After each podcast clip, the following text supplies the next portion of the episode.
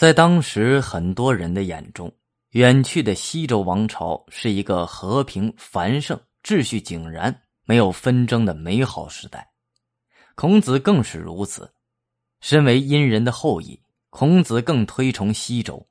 他说：“郁郁乎文哉，吾从周。”他认为周公所创设的等级分明的礼仪社会，是大道隐没后最理想的国家形式。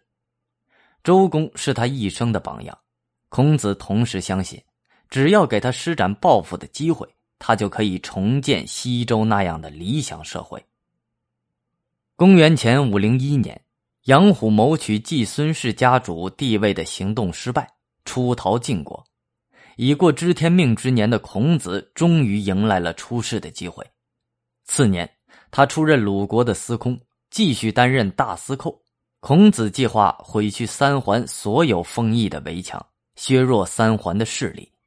这一行动触犯了三环的利益。在军权早已旁落的鲁国，失败是不可避免的。公元前四九七年，在鲁国不能得志的孔子，怀揣重建一个东周的抱负，开始了长达十四年的宦游生涯。这期间，他到过魏国、曹国、宋国、郑国、陈国、蔡国和楚国，一路颠沛流离，倍尝艰辛。他在匡邑被围困，在蒲邑被拘禁，得罪了宋国的权臣，仓皇离开宋国，困厄于陈、蔡之间。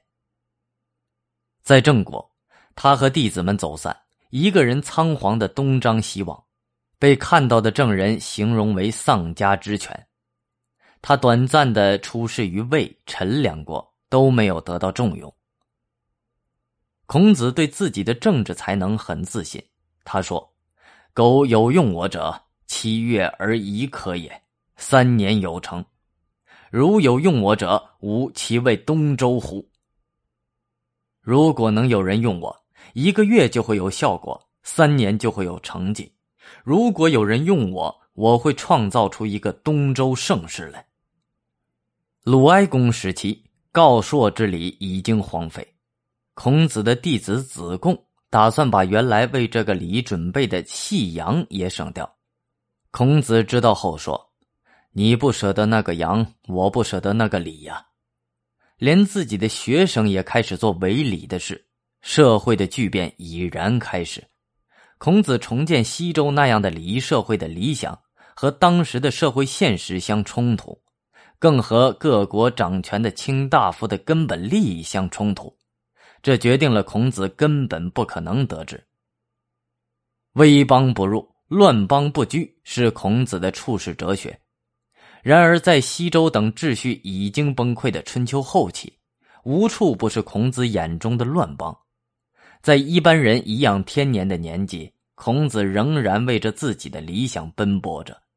他以复兴周之文为己任，自称东西南北之人，周行列国。寻找自己的用武之地，但是天下之大，一路颠簸，他却找不到可以让他施展身手的弹丸之地。他试图推行的重振君主权威、爱义忘利、施政惠民、轻徭薄赋的理论，实在引不起长有实权、忙于争夺权力的卿大夫们的兴趣。